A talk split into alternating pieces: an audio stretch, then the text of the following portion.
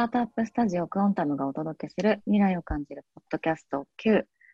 日々様々な新規事業の領域に取り組んでいるクオンタムのメンバーから未来のビジネスのきっかけや手がかりとなるような Q をお送りしております。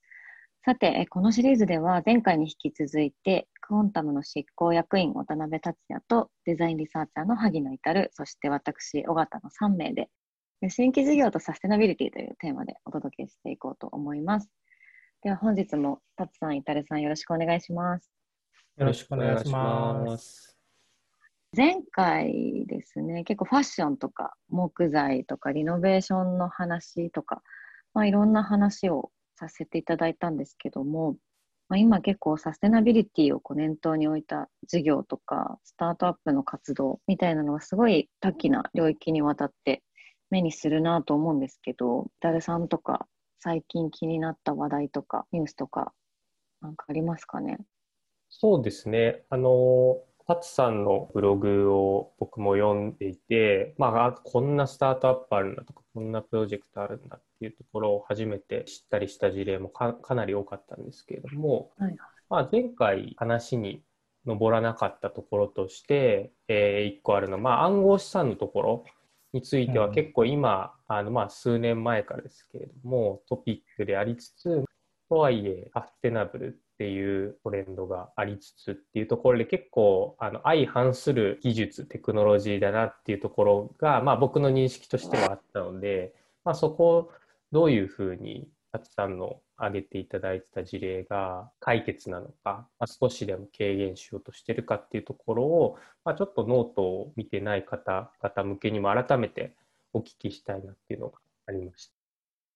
そうですね。あの、まあ、仮想通貨とかビットコインっていうのって、まあ、これまではその中央集権的な政府が一律で管理してたものから、まあ、参加者の管理、参加者が承認することで、これまでとは違う枠組みで、まあ、お金だったり資産を管理していこうっていうか、まあ、取り組みなんですけども、参加者みんなの承認だったり管理を得るっていうプロセス自体に、まあ、多量の電気を使うというところがあって、考え方自体は非常に新しいこれからの考え方としてみんなに受け入れられているものの、まあ、それを成立させるための仕組みっていうところでは、まあ、サステナブルじゃないなっていうところで、うん、最近、まあ、ビットコインのところも乱高下してるっていうのが今の状況ですよね。で、まあ、それ自体を、まあ、サステナブルにする取り組みっていうところもあのいくつか始まっていまして、ノートでも紹介した、まあ、ビットファームズっていうカナダの、まあ、スタートアップがあるんですけど、そこはそのマイニングの電力自体を水力発電とか風力発電とか、まあ、化石燃料による火力発電に頼らない、まあ、方法で電気は消費するんだけれども自然のエネルギーを使うという形でサステナブル性を担保しているスタートアップだとかあとはですね、まあ、そのこういう再生エネルギー自体をより普及させるためにブロックチェーンを活用するみたいな Energy Web っていうところも紹介したんですけど、まあ、そういうところも出てきていて、まあ、あのやっぱり業界がまあこれから作られていくところなので、まあ、スタートの時点は、まあ、ある種持続性はまだ不十分なところもあるかもしれないんですけど、それをまあ時代に合わせて、それぞれの会社が変化していってるっていうのが今のあの業界かなっていうふうに思いますね。うん、なんか、タツさんの所感として、まあ、今回3つ、あの、印象的なサステナブルに、まあ、関連のある、えー、暗号資産、暗号通貨のスタートアップを挙げていただいたかなと思うんですけど、なんか所感として、うん、うん、その全体の割合で言うとまだまだこういうスタートアップって暗号通貨業界においては少ないのか、えー、それとも結構、うん、あの増え始めてきてるのかっていうとどんな印象ですか？えーまあ、まだ少ないんですけど、うん、変化の勢いは速いなっていう印象で、まあ、いろんなコインが、まあ、ICO って言って、えー、なんだろうイーサリアムとか、まあ、いろんなのができたと思うんですけど、まあ、当初はやっぱりこういう持続可能性みたいなところはあまり意識されてないものが多かったんですけど、うんまあ、それこそ大元のそのビットコインのまあ価格だったり価値自体がそこで評価されて大きく変わってしまうっていうのを、まあ、みんな目の当たりにしてるところがあるので、まあ、今から一気に変化しようっていう勢いはすごい感じてますね。うんそうですよね。なんか、この2、3年で多分ビットコインであったり暗号通貨ってすごい人々の欲望をある種結構刺激した、えあテクノロジーというか事象だったかなと思って、何かその欲望をそれこそ発電じゃないですけど何かいい方法に転換できればいいなと思いますけどね、なんか結構そういうのって難しいんですかね、そのマイニングの発電電気を取ってくる先を変えるのとかって。結やっぱりまあコスト見合いっていうところが今のところはあって、構、まあ、あのコイン自体の価値とあとはまあそれを支える仕組みのコストっていうところの見合いでそれぞれやってるところが多いですね。まあ、やっぱり今だとそのマイニングとか多く行われてるのは電気が安い地域って言われてて、はいそれこそ中国のまあ北の方とか、まあ、ロシアとか、まあ、カナダとか、まあ純粋に気候が寒いところ。寒いところだとあの発電効率が非常に高いのでうん。あとはその化石燃料の石炭とか、まあ、木材とかの、まあ、原価も安いってところもあってそういうところで作られてたりマイニングされてたりするんで今はそういう部分が強いんですけどコストに見合わない評価のされ方っていうところがこれから根付いていくと一気に方向を変えていくっていうのはあの今見えてるような感じですね。うんうん、そうですよね。なんか電力とかもそのどこから得られた電力かとか何から得られた電力かっていうのがなんか最近ブランドになりつつあったりするので、そういうエコ出身の暗号通貨みたいなのが一つ、まあ、ブランドなのかポジショニングをちゃんと社会が認知できるとなんか一気にスケールというかあのうんただ欲望のままに、えーマイニングされたコインを獲得するっていうよりかは、何か違った選択肢の通貨っていうところの地地位がもうちょっとね日本でも世界でも上がるといいなっていうのは、傍から見ててっていうとあれなんですけれども、うん思いますね。仕組み上変化はしやすいですよね。そのまあ、中央集権的に意思決定されたこういう通貨だと、まあ、それこそいろんなリスクを考えてちょっと変化させるのを躊躇するようなあの、うん。まあ、例えばこれまではうまくいってたからいきなりサステナブルに変えるの大変だよねとかっていう意見も多分たくさんあると思うんですけど、まあ、みんなで管理する参加者みんなで合意して成立してるやつだと、まあ、その人たちの価値観が変わったらその瞬間うあの一気に変わるっていうところがあるんで、変化のスピードは変わるときは一瞬で変わるっていうのがあの仕組み上も言えるかなって思いますね。うん、確かにうんうんそれを願うばかりですね。そうですね。確かに本当お金稼ぎのためにめちゃめちゃ環境に悪いことし続けるっていうのはなんかうん不不毛だというかうん、令和のビジネスじゃないなって気はするのでそうですよねう。んそれこそちょっと産業革命の最初みたいな、そうですよね。みんな石炭めちゃくちゃ燃やすみたいなとうんころが、まあ、だだからそれの繰り返しじゃないですけれども、また産業革命がそのビットコインの出始めだとすると、それがまた落ち着いてきて、まあちょっとどのサイクルでできるかわかんないですけど、みんながその、これってどうなってるんだっけっていうまあ疑問を持つタイミングも、まあ今多分来始めてるとは思うんですけれども、うんこの流れが、あの、もうちょっとね、加速するといいですうんね。ううん。ん。まあ確かにその産業革命と1個比べてあるとすれば、まあ、圧倒的にそのソーシャルメディアとかインターネットがあるので、環境の負荷っていうところにみんな気づいてそれが拡散されてで、まあ、チェンジの、まあ、変わるタイミングの意思が広がりやすくなったっていういうのがあるので、産業革命の時期に比べると、まあ、その変わるスピードっていうのは勝さんのおっしゃってた通り暗号通貨の特性上もあるかもしれないですけど早いと信じたいですね。うんちょっと話全然変わるんですけど、まあ、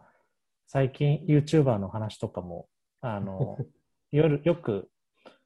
YouTube の業界もテレビの業界、昔経験したことをある種、プラットフォームが違う状況でもう一回再生してるみたいな部分もよく言われたりするんですけど、もうその浄化作用も含めて、こういうソーシャルメディアの時代ってすごい早いんだろうなっていうのはうん、感じますね。うん結構会社にもあの暗号通貨をに興味を持ったりして、まあ実際に取引とかされてる方も多いっていうのを聞くので、まあそういう人たちからもちょっと話は聞いたり、まあもしかしたら彼らの方が最新のうん。えーエコな暗号通貨とかも知ってるかもしれないんで、ちょっと聞いてみたりはしたい。うん。うん。あと、まあ、暗号通貨以外のところで言うと、まあ、僕の方で、その、タツさんのブログを読んでて気になったのが、まあ、前回素材とかに注目してましたけれども、うん例えば、中国のですかね、アントフォレストっていうプログラムですかね、ゲームを通じて砂漠に木を植えることができるっていう、かなり思い切ったうん。プログラムだなっていうのがあったんですけど、ちょっとこれについても教えてもらえますか？これはですね、アリペイとかをやってる、まあ、アントフィナンシャルグループっていうのが中国にあるんですけど、まあ、アリババグループの金融になってる部分なんですけど、まあ、そこがあのやってるもので、まあ、ゲームを提供しながら、そのゲームを通じてなんかポイントが溜まっていくと、でそのポイントを実際の木を植えるっていうアクションに使えるとうん。いうもので、うん。まあ、中国も結構それこそ砂漠も多いので砂漠に木を実際に植えることで、まあ、緑化していく。うん。結構中国自体もその、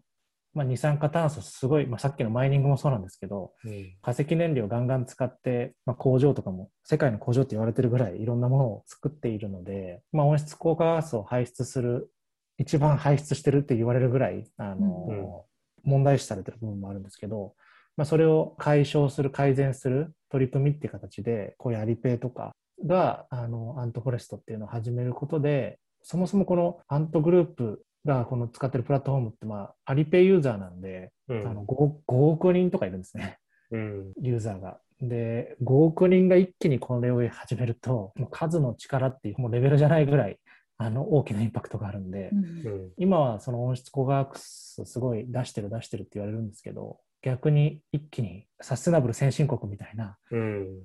形にもなり得るなっていうところがあって、うん。で結構このアリペイのプログラムっていうのが秀逸で、まあ、アリペイって G- で G マシン用っていうスコアリングのプラットフォームを持ってるんですね。うん。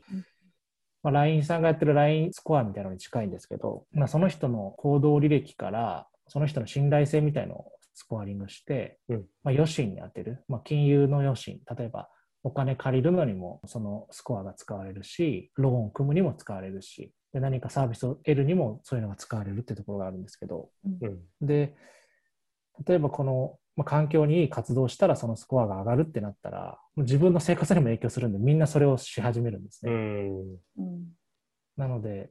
まあ、さっきのその仮想通貨の中で、まあ、ソーシャルメディアを駆使して人の価値観を変えていくっていうところもあるんですけど中国の場合はもうこういう仕組みでうん。あの一気に変えちゃうっていうところがやっぱりすごい部分ですよね。うん、そうですよね。やっぱり、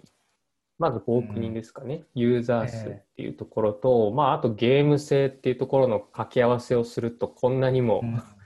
あの思い切ったことができるんだなっていうのは、ちょっと改めて感じたところですけど、でも、あのこれって日本とか、まあ、世界とか、あの中国のスタートアップじゃ、まあ、中国の会社じゃなくても、全然真似しようと思えば参考にできる取り組みだなと思っていて、日本の会社でも巨大なユーザーを変えてるプラットフォームって多いなと思ってまあ、例えばあの分かりやすいところで言うとゲームであったり、まあ、あとあのクオンタムでもお取引があるところだと、まあ、交通のカードとか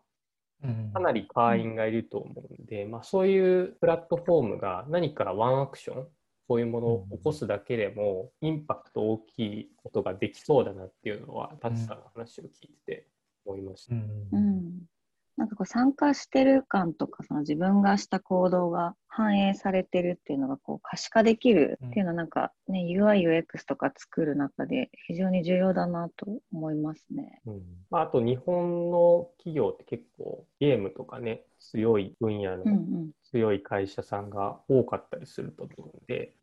うん。何かその日本の特技というかを生かして遊んでるうちに何か環境にいいことができてそれが実はめちゃくちゃ数百万人数千万人の人が参加できるアクティビティになってるみたいなのは結構近い将来ありそうな気はしましたね。そうなんかそれですよね。大事ですよね。我慢、まあ、もちろん必要なんだと思うんですけど、うん我慢しながらこうサスティナブルなことするっていうよりも、うんこう自分にとってもいいことしてる間にサスティナブルになるっていうのが、うんやっぱ持続できる、継続できる行動なのかなと思いますよね。うん。なんなんかやっか、ぱそういうのは日本はすごい得意な気がしますね。うんそれこそ、うん。それこそ WeFit、まあ、任天堂さんの WeFit とかめっちゃ売れてるって言いますし、あとポケモン、うん。まあ、あれまあ、あれは、まあ、まあ、ポケモンっていうところと、まあ、アメリカの企業とも、まあ、ミックスだと思うんですけど、楽しみながらいいことするっていうのは、非常になんかと得意な印象がありますね。おー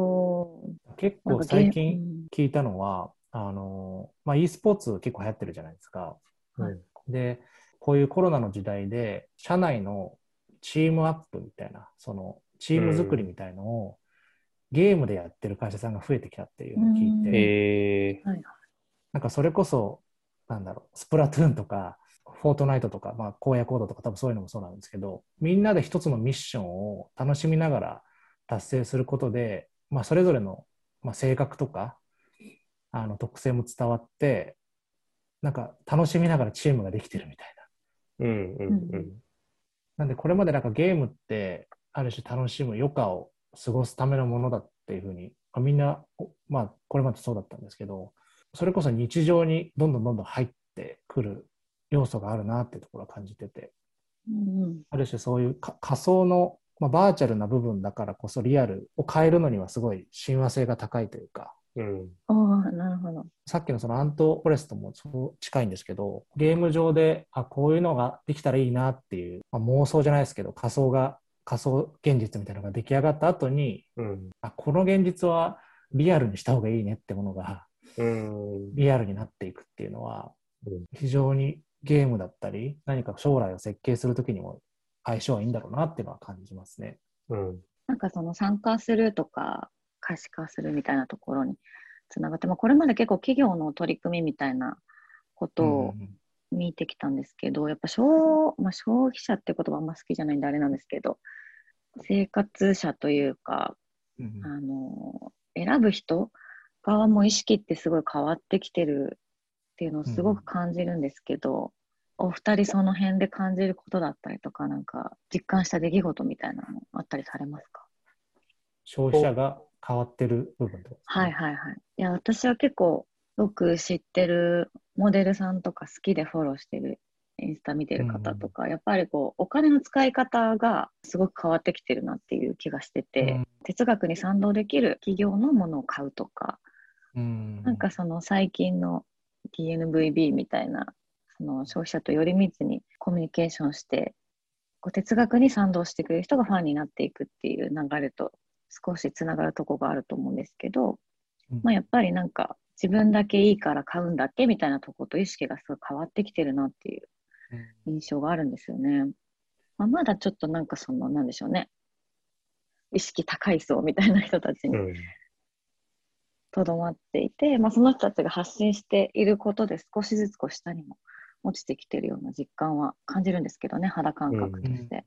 そうですね。なんか本当に今変化の真っ只中にあるなっていうのを感じますね。自分が気になってるとか意識してる部分は付加価値が高いものとか金額が高くても求める方が増えてるし、逆にその気にしてない部分は本当にまあコストパフォーマンス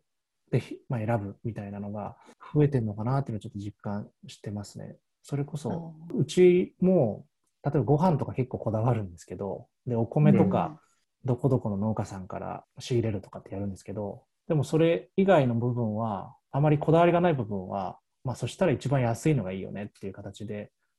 それこそダイソーさんに非常にお世話になったりするんですよね。うんこういうのって、まあ、もちろん人によってこだわり部分で全然違うんですけど、なんかそういうふうに好きなものを追い求める時代にますます進んでいくんだろうなっていう。うんで好きじゃないものはある種、まあ、好き好きとか関心が湧かない部分はあまり考えなくても済むようなものが求められてるというか。うんそうですねなんか。こう、うん、考える時間めんどくさいですよね。うん 考えずに選択したいっっていうのはありますよね。そう、なんか好きなものを考えるのに時間を使いたいから、いや、そう興味ない、興味ないものはもう全く考えたくないっていうか、考えなくて済む状況にしてほめしいっていうちゃくちゃわかか。ります。本当に好きになってもらって、ちゃんと考えてもらって選んでもらうっていうのもあるし、なんかいかにこう無意識の中にちゃんとサステナブルを取り組める、消費者も参加しやすいなんかスキームみたいなのを企業がちゃんと作っていくみたいなのもうんポイントになってくるんですかね。うんそうですね。特にこう、まあ、インフラみたいな、いろんな方がすべからく使うようなサービスっていうのは、標準装備というか、そういうのが求められてくるんだろうなって思いますね。標準装備。うん。あとなんか、ちょっと話が戻って、あの、尾形さんが消費者って呼ぶのがうんうん嫌なんですけどっていう言葉結構僕も共感できて、うん多分消費っていう言葉がちょっと良くないなっていうのは思っていて、うんここに変わる言葉みたいなのを、ちょっとまた次回、これは皆さんと。議論したいなと。消費という言葉のまあ代替なのか、何か変わるものについてちょっと次回議論してみたいなっていうのは思って聞いてあました。確かに、今消費って自分で言って、なんか嫌な気がしました。そ のなんか消費してるって非常に無駄遣いしてるみたいな感じが受けましたね。うんうんうんううんん私が消費って言葉嫌なのは大学院時代に受けてた授業の先生がうん。消費だけしてる人間なんか今いないだろうって言ってて、うん。あのみんな生産、まあ、その生産が何を意味するのかすごくいろいろ広いと思うんですけどあの誰もが生産をして消費もする両方するっていう時代なんだっていうのをおっしゃってて、うん。私が言ったのはそのそのイメージがずっとあったので言ったんですけど、まあ、それってなんかなんでしょうね。まあ、今分かりやすく消費者って言い方しますけど、消費者もその、まあ、単純に消費だけじゃなくって、自分も作っていく、続けていくみたいなことを、うんみんな本当はしたいと思ってるんじゃないかなと思うんですよね。うん消費するだけじゃないぞっていう意識が高まることって、なんかキーワードにはなるんじゃないかなと、個人的には思ってます。うん確かに。はいまあ、し消費とか購入することで、そのビジネスを続けさせてるっていうか、続けるための、まあ、燃料を投下してるって言った言葉なんですけど、なんだろう。うんうんうんうん。その企業に投票してるみたいな。そうですよねそうでます。よね。うんう。うんん消費というよりやっぱ参加、社会への参加っていう意味でうんお金使うっていうなんかことになってうんるんだろうなと思いますね。うんうんちょっとここはいろいろ議論ができそうなので、次回ちょっと改めてその消費っていうキーワードも含めてまたサスティナブルな話していけたらなと思います。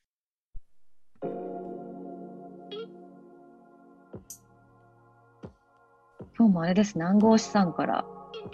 消費という言葉の定義までちょっといろいろ話題出てきましたが、お聞きいただいている皆さんいかがでしたでしょうか？引き続きまたこのシリーズをあのサステナブルっていうキーワードを新規事業へのヒントっていうところで探っていければなと思っておりますので、よろしければ次回も聞いていただければと思います。カウンタムがお届けするポッドキャスト Q では、この他にも様々なテーマや切り口で未来のビジネスについて投稿を展開していきます。よろしければぜひチャンネル登録やフォローなどもお願いいたします。では、タツさん、イタルさん、今日もありがとうございました。ありがとうございました。